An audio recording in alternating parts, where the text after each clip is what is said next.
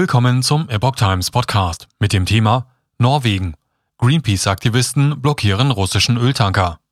Ein Artikel von Epoch Times vom 25. April 2022. Anhänger der Umweltschutzorganisation Greenpeace haben in Norwegen aus Protest gegen den Krieg in der Ukraine einen russischen Öltanker blockiert.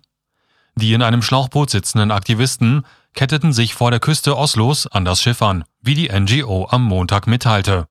Andere Demonstranten in Kajaks hielten Banner mit der Aufschrift Oil Fuels War, Öl befeuert den Krieg, hoch. Einige ihrer Mitstreiter wurden festgenommen, bevor sie sich der Protestaktion anschließen konnten. Ich bin schockiert, dass Norwegen als Hafen für russisches Öl fungiert, das, wie wir wissen, Putins Krieg finanziert, erklärte der Leiter von Greenpeace Norwegen, Frode Plame, mit Blick auf die von Kreml-Chef Wladimir Putin angeordnete Invasion der Ukraine. Der vom russischen Ölkonzern Novatek gecharterte Tanker Ust-Luga hat 95.000 Tonnen Kerosin an Bord.